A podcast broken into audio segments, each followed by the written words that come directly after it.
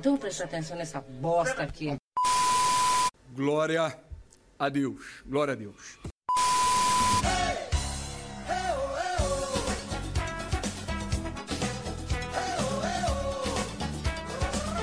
Jovem, honestamente, mesmo se o futebol voltasse hoje e o seu time ganhasse do maior rival de goleada, você teria algum motivo para comemorar?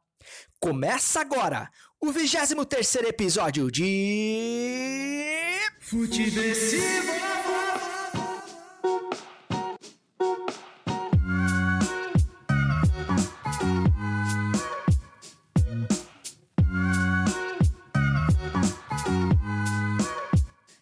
Seja muito bem-vinda, seja muito bem-vindo. Eu sou César Cartoon e esse é o Futiversivo 23 que chega com a sagacidade que ainda resta para sobreviver à Brasileia dos novos tempos, um lugar onde a namoradinha do Brasil virou a vilã psicopata mesmo antes do final da novela. Lembrando que você pode falar com esse podcast através do e-mail oficial do Futiversivo, futiversivo@gmail.com ou de maneira mais direta ali pelo arroba César Cartoon no Instagram, Cartoon abrasileirado com U e M de Maria no final. Sempre lembrando, e esse episódio está sendo gravado em 8 de maio de 2020, dia em que chegamos à marca histórica de 10 mil mortos por motivos de gripezinha ou resfriadinho, como queiram. Inclusive, vai ter churras na casa do Jair para comemorar, falo sério. Aliás, é o número que o especialista, o infectologista Roberto Justus, julgou ser um número aceitável de mortes, né? Então talvez agora ele mude o discurso, ele deve estar tá planejando aí um outro áudio aí bombástico pra gente saber o que fazer daqui pra frente, né, Robertão?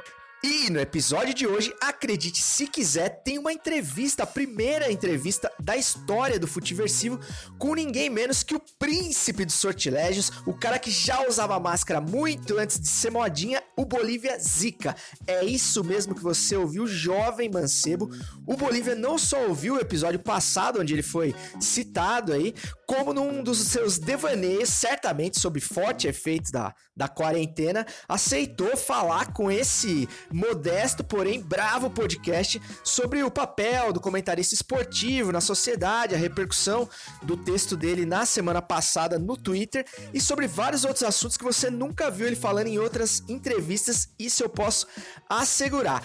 E tem também o Pitadinha Histórica, já tradicional no Futiversivo, com o não menos galáctico, o amante do pretérito Cláudio Campos que hoje rende homenagem aí mais do que justa ao grande Aldir Blanc que nos deixou essa semana também por motivos de gripezinha, né? Aquela gripezinha que não mata ninguém acabou levando um dos maiores gênios da música popular brasileira trazendo aí o, o Cláudio no Pitadinha Histórica, uma música que muito pouca gente sabia que era do Aldir e a secretária de Cultura Especial, então nem se fala, mas que você já cantou muito aí, eu tenho certeza.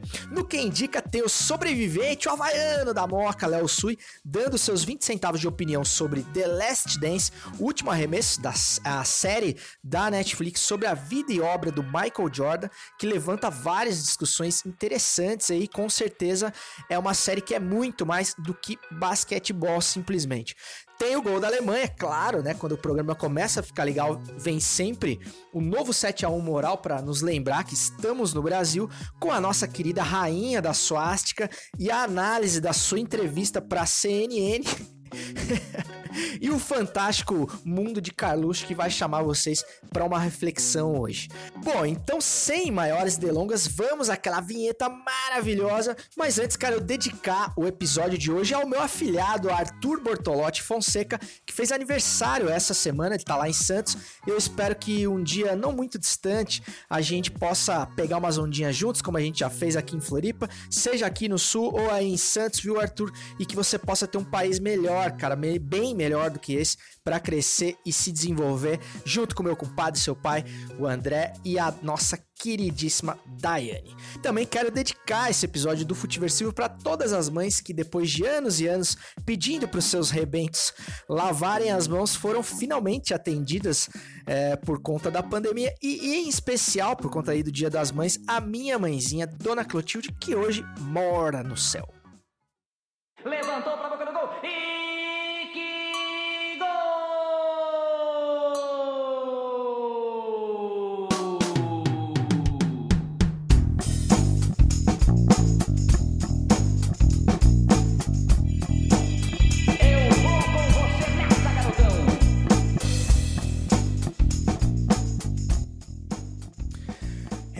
sempre com as bênçãos do mestre Osmar Santos, o maior de todos, é que eu chamo sem maiores delongas a mini entrevista que eu fiz aqui com o homem que previu a pandemia e que já usava máscara bem antes de ser modinha, e eu tenho um puta de um orgulho de mostrar essa entrevista para vocês agora. Eu sou Bolívia. Editor desimpedido, su era sem limite, se não aguenta tá furido. Sou Bolívia. Ai, ai, ai, ai, ai, ai, ai, Bolívia! Vou ficar devendo aqui o toque do Bongo, mas que prazer que é falar com você, mano, mesmo à distância. Seja muito bem-vindo aí ao Futiversivo e, mano, muito obrigado mais uma vez pela moral que você tá dando aqui pro podcast. É, semana passada eu repercuti a fala do Caio Ribeiro no episódio, episódio 22 de Futiversivo, se você não ouviu, volta lá que tá muito legal, onde o, ele pede, ele sugere que o Raí fale só de esportes, pelo fato dele ter dado declarações de cunho político, ou seja, ele, ele criticou o Bolsonaro, você não falou nada demais, né? Mas enfim, o Caio não gostou e sugeriu que ele falasse só de futebol. Pelo fato dele estar tá falando, segundo o Caio Ribeiro, é, é, em nome da instituição São Paulo Futebol Clube. O barulho foi grande, né? O Caio foi muito criticado, inclusive publicamente no Bem Amigos pelo Casagrande, né, de maneira mais enfática, digamos assim. E sempre que acontece esse tipo de coisa, é, sempre volta aquela discussão sobre qual o papel dos personagens do futebol na sociedade. Então eu gostaria de saber de você é, o que, que, você acha aí que tanto comentaristas, jogadores, dirigentes e produtores de conteúdo como você podem ou devem é, falar, se eles devem entrar em outros segmentos da sociedade para opinar ou se o futebol tem mesmo que ser esse mundinho paralelo.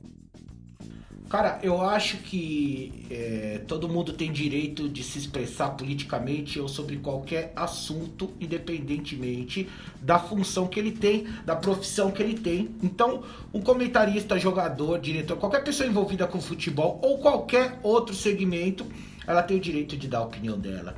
E ninguém pode falar que ele tem que se limitar a falar sobre o tema do seu, da sua profissão, né? Então, o Caio foi infeliz disso aí é, eu acho que cada um tem o direito de falar. Inclusive, no meu Twitter, quando eu faço qualquer comentário e a pessoa fala limite-se ao futebol, é, é a senha para tomar o bloco, porque eu acho que é o tipo de coisa que é uma, é uma afronta, né? Quem é aquela pessoa para falar sobre o que você deve ou não falar? Ou limite-se ao futebol como se você só soubesse, só, tivesse direito de falar sobre isso. Então eu acho que Ainda bem que tem pessoas que, que se sentem ou, é, ou que sentem ou vontade ou se sentem no direito e se sentem no dever de se posicionar. É, e o futebol, às vezes parece que é esse mundo paralelo que só pode falar de futebol, porque no Brasil é um meio muito alienado. As pessoas, jogadores de futebol no Brasil, de maneira geral, é, não, não procuram se envolver com, com essas questões, né? É, eu iria nessa linha também porque, é, segundo ali a lógica do Caio, é, o, o Raí teria que se demitir do São Paulo para daí poder falar o que ele pensa, expressar uma opinião é, fora da, da, das quatro linhas ou dos assuntos do futebol, né? Eu não, não vi em nenhum momento ele, ele dizendo que o São Paulo achava que o Bolsonaro tinha que renunciar, enfim, para parar de atrapalhar o país. Ele falou que ele, Raí, pensa, mas não foi dessa maneira que o Caio é, pensou ou pensa, né? E ele foi muito, muito criticado ali no Bem Amigos pelos seus próprios colegas de elenco, né? Isso também é, é algo que fez com que pessoas saíssem em defesa do Caio, é, dizendo que ele tinha sido ali fritado, que ele tinha sido colocado, teria sido colocado numa, numa saia justa ali. É óbvio que foi uma saia justa, acho que talvez não, não, não tenha sido necessário fazer aquilo, mas o fato é que eram os caras do elenco do, do, do Bem Amigos que discordavam dele. E aí eu acho que o Caio acabou sendo, que é um cara muito sangue bom, muito educado, muito gentil, realmente parece ser.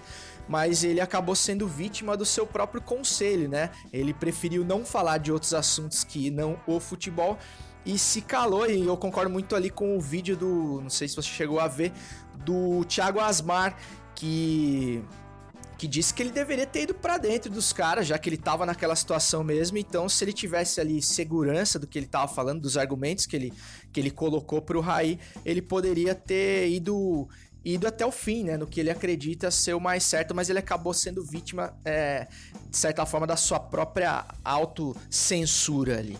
É, ainda nessa linha, eu queria saber de você se existe esse direcionamento dentro do Desimpedidos. É, a, gente, a gente sabe que o foco do canal é totalmente outro, mas, por exemplo, em quadros como o Debate Assopra, que recebe pessoas de outros espectros da sociedade, ou numa entrevista do BTS, por exemplo, né? Você citou aí que os jogadores, de maneira geral, são caras mais alienados, mas se tem um cara que puxa o assunto para outro para outro lado, existe algum tipo de pudor da direção ou de patrocinadores no sentido de vocês não cruzarem a linha do entretenimento? No Desimpedidos é, é o seguinte, eu acho que o, que o canal no Desimpedidos é uma coisa, eu acho que eu não, eu acho que eu não, não, tenho que entrar nesse tipo de conversa lá no canal, porque daí eu já tô dentro de uma empresa e eu não posso falar, me posicionar em nome da empresa. Então eu posso me posicionar é, quando é, são opiniões minhas, pessoais, e aí eu prefiro fazer na, nas minhas redes sociais, né? Bolívia Zica e não como Desimpedidos. É, realmente talvez o Desimpedidos ali não seja o fórum mais adequado para tratar ali de assuntos mais densos e tal, realmente foge muito da proposta e até pelo fato dos convidados, por exemplo, do BTS, é, fazerem parte dessa, dessa boleirada que evita ao máximo falar de outros assuntos que não o campo e bola. Até para falar do campo e bola, é, muitos deles a gente tem que penar muito para conseguir boas entrevistas. Imagina então é, para falar sobre política ou sobre qualquer outra coisa. É, ainda sobre política, é, na semana passada repercutiu muito um texto seu mais crítico ao Bolsonaro, falando da forma sempre tão bélica com que ele leva não só o governo, como a vida dele, né? E, e, e, a sua relação, assim, sempre, sempre tão truculenta com as pessoas de maneira geral. Se, se for mulher, então nem se fala. É, e aí, cara, repercutiu demais, assim, figuras como Chico Sá, o Marcelo, Marcela Diné, a Vera Magalhães, entre outras, entre outras, se manifestaram aí sobre a sua fala. E eu queria saber se você ficou surpreso com isso, com tamanha repercussão. Cara, eu fiquei surpreso sim com a repercussão do texto que eu fiz ali sobre presidente e tal. Não esperava que muitas figuras é, super conhecidas e respeitadas é, me respondessem, como a Dinê, Chico Sá, Vera Magalhães e vários outros jornalistas. É, fiquei surpreso, tomei um susto, virei trend topic, assim, sem esperar. Eu fiz esse texto lá na madrugada, que eu não estava conseguindo dormir Postei às 6 da manhã e fui dar uma dormida. Aí quando eu acordei já tava bombando. Então eu tomei um susto sim, mas eu achei legal. É, na real, todo mundo acho que ficou meio de cara. Eu fiquei de cara a hora que eu vi Bolívia ali nos TTs, porque fiquei imaginando que fosse alguma treta com o Evo Morales, assim, algo do tipo. E a hora que eu vi que, que se tratava de um personagem ali do YouTube, do futebol, falei, cara, que massa, fiquei muito feliz de ver. Já falei isso no episódio passado aqui. E eu espero que isso seja uma, uma tendência aí que você possa de fato influenciar outros caras do meio do YouTube, não só do futebol, como de, de outros assuntos, a falar sobre, não só sobre política, mas sobre qualquer assunto que eles queiram falar, que isso não seja um tabu tão grande. E lembrando sempre que a, o pior tipo de censura é a autocensura, é aquilo que você deixa de falar com medo de, de dar merda. É, e nos seus tempos, cara, de produtor do CQC, falando em dar merda, nos seus tempos de produtor do CQC, é, já chegou a ter algum contato com o então deputado Jair Bolsonaro? Para quem não sabe, o Bolívia é da, era da TV aberta, enfim, trabalhou em várias produções de vários programas. E um deles foi o CQC, programa que inclusive revelou o Jair Bolsonaro para, para o mundo, digamos assim, junto com programas da, da Luciana Jimenez, enfim, outras pérolas da TV aberta. Eu queria saber se você já teve algum contato com o Jair em alguma gravação ou tem alguma história aí de bastidor dessa época que você gostaria de falar. Enfim, algo que, que desse já naquela época, alguma pista que aquele personagem folclórico e muito caricato se tornaria não só o presidente da república, como esse, esse monstro quase que incontrolável que a gente está vendo hoje. Então, eu não tive contato, apesar de ter ido a Brasília algumas vezes fazer pautas de política, tanto com a Mônica Iose no começo, quando ela, assim que ela entrou no CQC, quanto com o Guga Noblar, que na época ele também era um produtor junto comigo é, que manjava de política para abastecer o repórter de, de, informações de política que ele já era é, do meio, né? Então a gente fazia as coisas junto. Eu, o Guga Noblar e a Mônica Iose, né? E eu não lembro de ter cruzado o Bolsonaro, mas eu lembro que ele era alguma figura que aparecia às vezes na, na, nas matérias, porque ele era tipo aquele. aquele ex-militar com ideias nazifascistas, completamente louco, destemperado. E na época, como ele era um deputado, assim, que não, né, não significava muita coisa, é, era um material né, para matéria, mostrando um lado do Congresso, assim, né? Eu acho que ninguém imaginava que ele se tornaria o que se tornou. É, o Bolsonaro realmente era uma espécie de cabo da ciolo nessa, nessa época do CQC. E uma coisa que eu discordo, assim, é que, primeiro, ninguém, ninguém diria que esse cara chegaria a ser presidente da república, seria um devaneio falar isso na época, mas eu, eu discordo das pessoas que dizem que a gente subestimou, que a opinião pública subestimou o Bolsonaro, né? O que eu acho realmente é que é que a gente superestimou a capacidade do eleitor brasileiro, porque como o Bolívia disse aí, esse cara sempre foi isso que ele que a gente tá vendo agora no cercadinho todos os dias, né? Se tem uma coisa que a gente pode é, elogiar o Jair Bolsonaro é pela sua autenticidade. Ele nunca escondeu ser quem ele realmente é. E quem escolheu, meu amigo, escolheu sabendo exatamente o que estava comprando. Mano, mudando de assunto um pouco, eu ouvi uma declaração sua que me deixou muito feliz no podcast que também do Ivan Morel, Qual é Moré, que é muito da hora. Sugira aí, caso você não conheça, é, sobre a tua vontade de fazer o seu próprio podcast. É, então eu queria saber se tem alguma coisa já mais concreta sobre esse, sobre esse projeto ou se ainda não tem nada definido, o que, que você poderia falar aí sobre o podcast do Bolivão. Sobre o meu podcast, cara, é o projeto que tá mais na agulha. Eu já tenho um formato que eu gostei bastante. Ainda não vou falar porque eu não sei onde que eu vou fazer, qual, como que eu vou fazer. Eu já, eu já visitei algumas, alguns lugares, já, já conversei com algumas pessoas. E sei lá, assim que tudo isso começar a se normalizar, eu quero botar esse projeto na rua, fazer um podcast. Eu acho que todo mundo vai gostar porque vai ser muito legal. É da hora demais, mano. Então você que curte aí podcast como eu, assim como eu, é, vai ter em breve aí podcast do Bolívia saindo do forno. E como ele não contou porra nenhuma pra nós de como vai ser, a gente vai ter que aguardar aí até o projeto pingar aí no feed de podcast da galera. Bom, e pra finalizar, primeiro te agradeço aí pelo teu tempo e pela disponibilidade de falar comigo. Fiquei surpreso e ao mesmo tempo feliz pra caramba. É, e queria saber, uma última curiosidade aí que eu tenho é se mesmo em gravações só de áudio como essa, você precisa colocar a máscara para fazer a voz do personagem e encarnar o príncipe dos sortilégios, o Bolívia Zika. Sim, mano, eu preciso colocar a máscara para conseguir fazer a voz. Todas as vezes que eu tentei fazer essa vozinha de de suricato, como eu, como eu li outro dia no Twitter, eu tenho que colocar a porra da máscara, mano. Inclusive agora eu tô na minha casa com a máscara, é, gravando esse áudio pra você aí, meu querido César. É nós. Tamo junto e um abraço para todo mundo que tá ouvindo aí seu podcast, beleza? Valeu, mano. Abraço.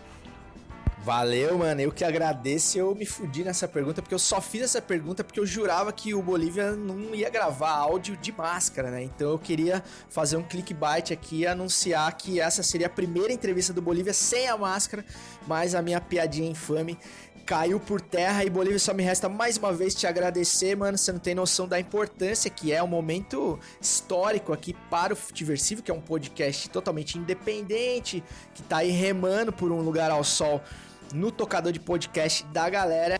E para não perder o pique, já vamos direto para o Pitadinha Histórica com ele, o não menos galáctico, o amante do pretérito, Cláudio Campos. Pitadinha Histórica.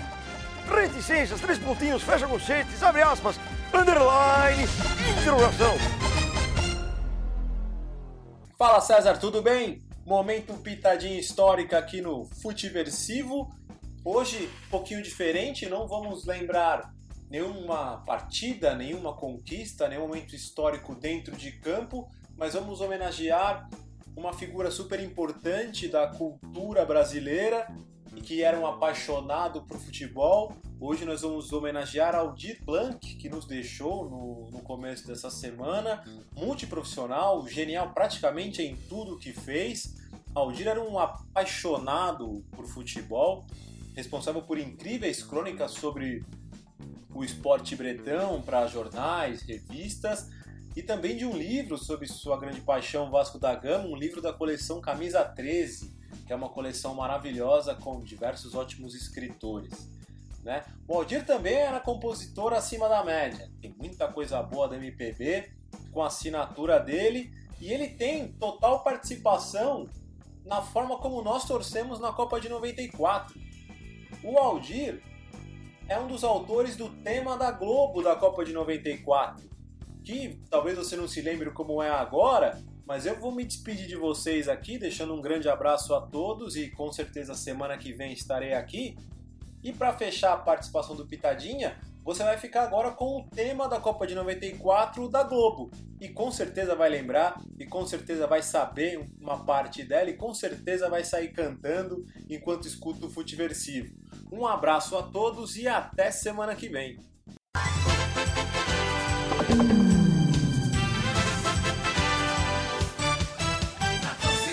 Milhões de treinadores, amarelo são as cores que a gente pinta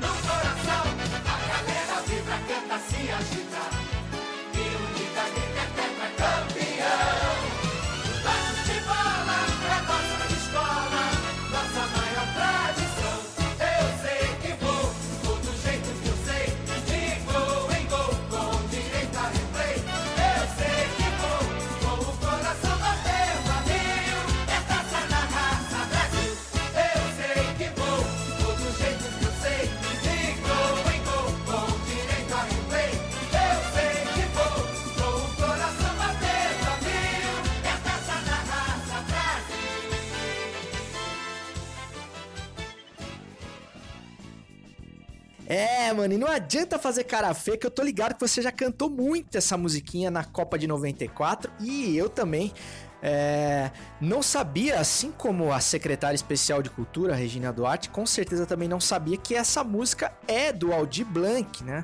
É, ela me faz ter lembranças muito boas da primeira Copa que eu vi o Brasil ganhar. A música se chama Coração Verde e Amarelo. Ela foi feita em 93, na verdade, para a campanha das eliminatórias inicialmente, e quando o Brasil passou ali na Bacia das Almas, com, aquele, com aquela atuação mágica do Romário, quem não se lembra, frente ao Uruguai. Aí eles fizeram uma pequena alteração na letra, uma adaptação para servir aí de tema da Copa de 94 e depois de outras Copas com outras adaptações na letra. É, uma coisa que chama atenção é o clipe dessa Copa, procure aí no, no Google mais próximo de você. É, a- a- o clipe dessa Copa da Globo, né, de 94, que mostrava com essa música é, um clipe completamente politicamente incorreto para os padrões de hoje, né? Mas que na época passavam batido, tipo a mulherada pelada no vestiário, o PC Farias na cadeia, é, enfim, fazendo aí uma associação política que seria totalmente reprovada pelo Caio Ribeiro nos dias de hoje e por aí vai. Mas o clipe é muito engraçado e muito legal, guardadas aí a- as diferenças de contexto daquela época para hoje. E o Aldir mostra com essa letra que também precisava pagar os seus boletos, né? Nem só de poesia vive o poeta, então ele fez aí uma letra mais, mais publicitária, assim, vamos dizer, mais, mais, mais popular. Mas para quem tava em Marte, para quem ignora completamente o que há de melhor na cultura desse país, como a nossa secretária especial de cultura volta a falar, a Regina, que é, alegou não conhecer o Aldir Blanc, né? Que, então por isso ela não não achou que devesse citá-lo, que devesse render qualquer tipo de homenagem a um dos maiores compositores, escritores da, do Brasil, é, autor de clássicos aí, como resposta ao tempo, que é uma das, das letras assim mais, mais tocantes que alguém, mais sensíveis que alguém pode ter escrito assim. Se você ouvir resposta ao tempo e não ficar com uma mínima vontadezinha de chorar, a chance de você ser um psicopata é muito, muito grande. E ouça Resposta ao Tempo, que é uma, é uma pérola da música brasileira. E claro, o hino mor é, contra a ditadura, que é o bêbado e o equilibrista que ficou eternizada na voz da maravilhosa, da saudosa Elis Regina. É, e a parceria do Aldir Blanc com o João Bosco, né, cara? Que foi uma das maiores duplas aí da música brasileira, da arte brasileira, ao lado de Bebeto e Romário. E eu acho muito emblemático, né, que figuras tão geniais, tão sensíveis como Aldir, como Moraes Moreira, como Flávio Migliácio, que também nos deixou essa semana, tenham saído de cena no momento em que os que insistem em continuar aqui, como nós, tem que ter, tem que ter um estômago a mais ali, tem que ter um nível ali de, de apatia, de um nível lisérgico, anestésico, que esses caras não tinham, né? Então quem escreveu a expressão morreu de Brasil foi muito feliz na, na definição, porque acima da Covid-19, como foi o caso do Aldir, é, foi de Brasil que essas pessoas morreram, né?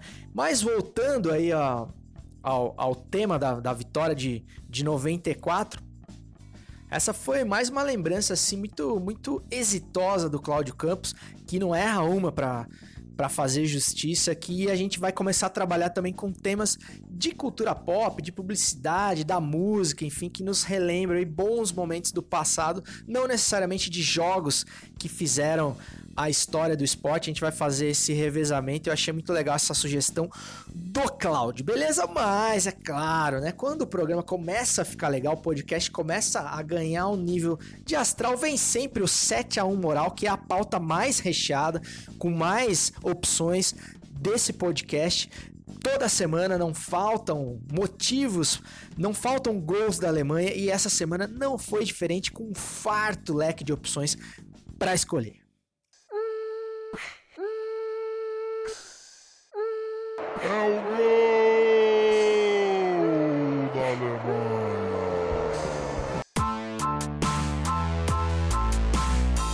Artistas criticam postura de Regina Duarte e cobram providências contra a crise. Secretaria Especial da Cultura minimizou ditadura, tortura e mortes recentes no país em entrevista na CNN.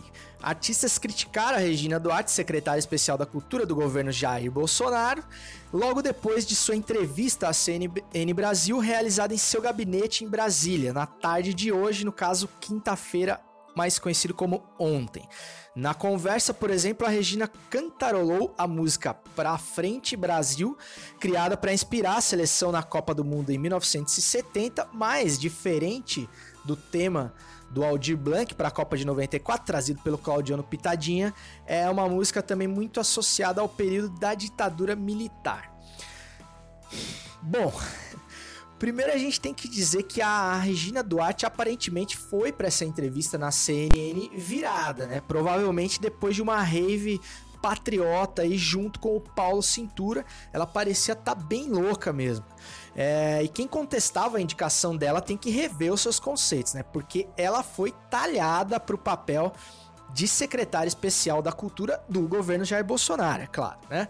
Porque eles realmente foram feitos um pro outro. Se restava alguma dúvida ontem, realmente ela foi completamente sanada.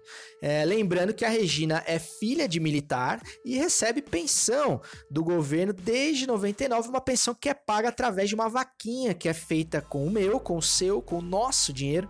Então, graças a essa pensão generosa que ela recebe aí há mais de 30 anos, é, talvez ela tenha uma preocupação menor com a situação dos outros artistas que não têm este mesmo privilégio que o dela, né? Como vocês já devem ter visto, na entrevista ela deu chilique, segundo ela mesma, quando foi apresentada uma pergunta muito simples, feita pela também atriz Maite Proença. E, e, ironizou os assassinatos e os torturados pela ditadura militar, é, respondendo à moda e daí do Bolsonaro, só que com uma dose de Rivotril com gin a mais, né? A, a, a rainha da, da suástica, entre outras coisas, também disse que não conhecia o Aldir Blanc, então, por que se pronunciar sobre a morte dele, não é mesmo?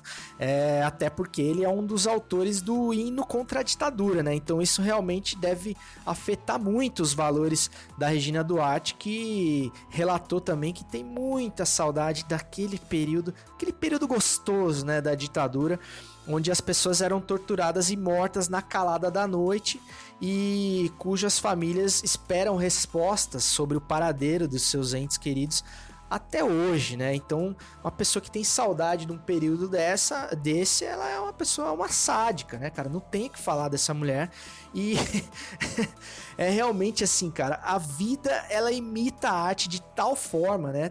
Porque depois dessa declaração dela, muitas pessoas, a, a, a repercussão foi muito grande. Realmente, a, a Regina Duarte teve um comportamento inaceitável, né, cara, para uma figura pública que tá ali para dar satisfações sociedades em relação à pasta que ela representa, cara.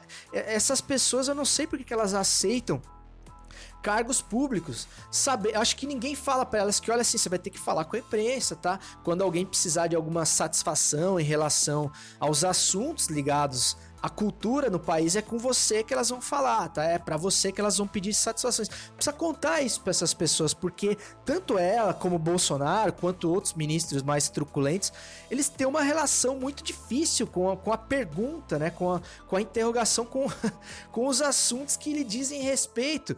E eles reagem muito mal a qualquer tipo de pergunta. Se você pegar o o depoimento da Maite Proença, por exemplo, ela diz que inclusive defendeu o direito da Regina Duarte pensar completamente diferente de 99% da classe artística. E, e quando ela faz uma pergunta do tipo, meu, mas e aí? E os artistas que estão aí desamparados, sem nenhum tipo de, de ajuda, de amparo do poder público no momento em que as produções culturais, artísticas, como as peças de teatro, shows, por exemplo, não não estão sendo impedidos de, de acontecer, por, por, não por vontade do presidente, é claro, né? Mas é, pelo bom senso, né? Que impede com que a vida continue de maneira normal. E ela se nega a responder muito por quê? Primeiro porque não interessa para ela, né? empatia não é o forte dessas pessoas. A pessoa que ri, que ironiza a ditadura, que diz que ah, gente, mas sempre morre gente, não é mesmo? A morte e a vida tão estão ali associadas, uma do lado da outra, então, né? O que, que a gente vai fazer se se o governo torturava as pessoas, né? Vamos esquecer isso daí, já faz tanto tempo. Ela falou com essas palavras, cara. Então essa pessoa realmente não pode se esperar dela uma preocupação maior com a vida alheia. O que eu ia dizer, e depois me perdi aqui no assunto, é que a vida imita a arte, porque o único cara que foi a favor, que saiu em defesa da Regina até agora, dentro da classe artística, foi justamente o Carlos Vereda, cujo papel de maior sucesso na carreira foi, ironicamente, o do senador da novela O Rei do Gado. Depois dessa, não preciso falar mais nada, né, velho? É com essa que eu me despeço e passo a bola aqui para o Quem Indica. Indica. É isso aí, chegando quem indica quadro do Futiversivo, como você bem sabe, é aquele quadro que tem a pachorra, que tem a audácia de te indicar um conteúdo, seja em filme, seja em série, seja em podcast, para você consumir aí nos seus tempos de tédio aí e quarentena. E o meu parceiro, o Havaiano da Moca, o sobrevivente Léo Sui, vai falar hoje de uma série que virou fenômeno instantâneo, assim como o seu protagonista. Salve Cezão! Quem sou eu para indicar Michael Jordan? Mas exatamente isso que eu vim fazer aqui. Vamos falar sobre a série The Last Dance. Como todo jovem que viveu na década de 80, década de 90, é absurdamente fã de Michael Jordan como eu. Mas o que eu vim fazer aqui é citar alguns motivos para você assistir a série além de Michael Jordan. Aqui no Brasil está sendo distribuída pela Netflix. Lá fora está sendo pela ESPN. Talvez seja por isso que a disponibilização dos episódios sejam semanais, mas isso torna a série muito mais interessante porque você não consegue maratonar maratonar. Você fica a semana inteira degustando ou debatendo sobre o assunto. Outro ponto que eu acho muito interessante: as gravações foram feitas nas temporadas 97 e 98 e de uma forma incrível. Tanto o Michael Jordan quanto os Bulls, os atletas e a parte diretiva abriu as portas para a equipe e eles tiveram acesso ao material extremamente exclusivo. Mas o que mais me chamou a atenção como quem produz conteúdo como eles guardaram tanto tempo, mais de 20 anos, todo esse material. E também a qualidade de captação. Você assiste hoje no Netflix, parece que foi gravado agora. O que eu imagino desse material ter sido guardado há tanto tempo é porque na época não tinha uma distribuição como é feita hoje. Antigamente era VHS, no máximo uma TV a cabo. Mas agora com o streaming, com a Netflix, com o On Demand, talvez se fosse um filme não fosse tão interessante como está sendo agora. E a forma de consumo ficou perfeita. E o que eu achei brilhante na direção, eles gravaram a temporada 97 98. Mas eles conseguem fazer uma linha do tempo é, com alguns assuntos que são abordados a voltar lá em 82, a 84, a 90, 91. Então essa direção e esse roteiro deixou a série fantástica para quem consome. É, exatamente, mano. A série tem idas e voltas cronológicas que ajudam a contar melhor a história num roteiro muitíssimo bem amarrado, então realmente é, é de saborear cada minuto. Nos primeiros episódios aqui, sem dar maiores spoilers, eles pegam é, a história paralela de outros caras do time, né? Ídolos como o Scott Pippen, tem um episódio que é mais dedicado à história dele, outro episódio dedicado a contar a história do Dennis Rodman e como eles é, as, tra as trajetórias de ambos até eles se encontrarem nesse time do Chicago que mudou a história não só do basquete, como da cultura pop mundial como um todo. E da brasileira, consequentemente, até porque a gente adora uma americanice, certo? E essa ascensão desse time do Chicago Bulls também coincidiu para quem cresceu no Brasil no final dos anos 80, começo dos anos 90, com a reabertura comercial, que fez com que a gente pudesse ter acesso aos produtos gringos. Sim, jovem mancebo, a gente não podia ter produtos gringos aqui no Brasil até esse momento. Então, naquela época, cara, você ter um boné do Chicago Bulls ou de outros times da NBA que tinha que ter uma série de características ali que a gente já identificava se o boné era original ou não, tipo, tinha que ter oito linhas de costura na aba, pininha tinha que ser de ferro, a estampa tinha que ser bordada, enfim, uma série de outras coisas e, enfim, o preço, né, que dava para comprar um Corsa com um boné desse, eram itens aí de consumo que a molecada daquela época considerava um verdadeiro prêmio.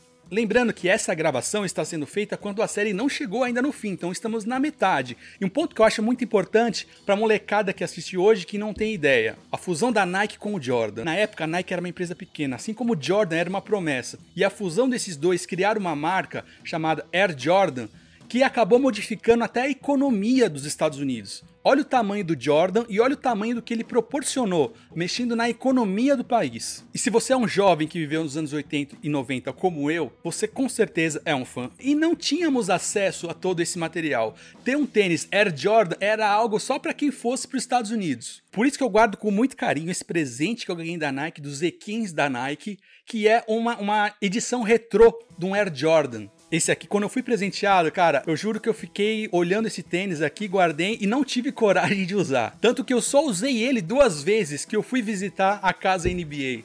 E se você está ouvindo no podcast, vá até as redes sociais do César Cartoon que você vai ver a imagem desse Air Jordan que para mim é uma relíquia. É, e falando no Air Jordan, outra coisa que a série mostra é a evolução desse modelo de tênis ao longo dos anos. Inclusive, tem um dos episódios em que o Jordan, por um motivo muito especial que eu não vou contar, decide usar o primeiro modelo do Air Jordan num jogo específico, é, que não é esse modelo que o Léo mostrou, é o, modelo, é o primeiro modelo, bem anterior, e o que eu posso te dizer é que não deu muito boa. E a série mostra com muito detalhe como isso aconteceu, como surgiu e o impacto que teve na sociedade e também na cultura pop. E esse é mais um ponto interessante porque foi criada uma imagem do Jordan, do atleta perfeito, daquele a ser imitado. E a série mostra um Jordan mais humano, aquele que briga com os companheiros, aquele que erra, que tem equívocos, que pede desculpa. Para quem é fã do Jordan, é uma imagem que a gente não teve. Podem ser que alguns jovens tenham a sua imagem de ídolo quebrada, mas essa não é a questão. O ponto é que a gente pode se deliciar vendo toda a estrutura do Bulls, toda a trajetória do Jordan, como ele era incrível e como se tornou maior atleta da história do basquete. Falando em ser o maior atleta da história do seu esporte, a gente pode fazer um link com o futebol com o Pelé.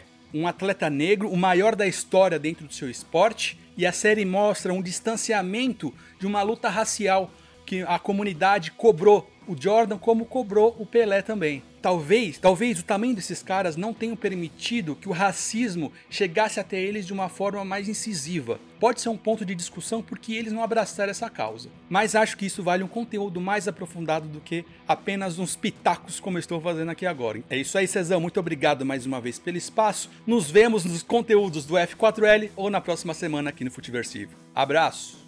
É, mano, essa relação entre o Pelé e o Jordan, principalmente para nós brasileiros, ela é inevitável, né? E os dois tanto o Edson quanto o Michael é, se tornaram Pelé e Jordan muito cedo. Então eles deixaram de ser é, notados pela sociedade por conta da sua cor, ou seja, eles ultrapassaram essas barreiras raciais cedo demais. Então talvez isso tenha feito com que eles é, se engajassem menos nas questões raciais quanto poderiam, certo? E no quinto episódio da série, tem, eu posso falar porque é um fato histórico, então não dá pra gente chamar de spoiler.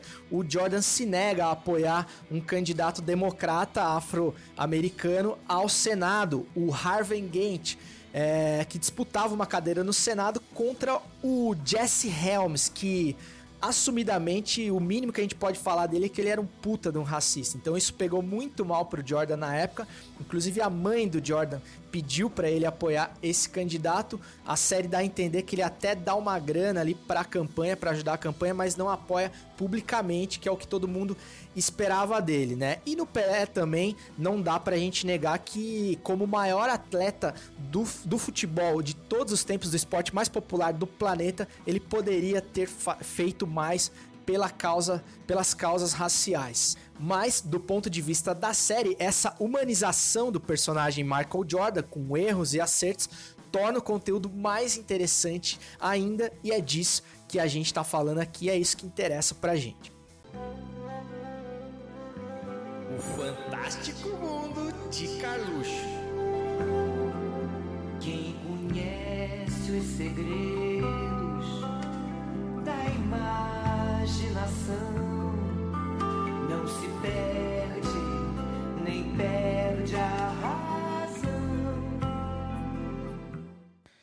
Fantástico Mundo de Carluxo, quadro desse podcast que, é, quando o podcast foi criado, o Futiversivo, ele se propôs a, a fazer algumas, algumas provocações, enfim, na sua, no seu formato, em relação a tudo isso que tá aí.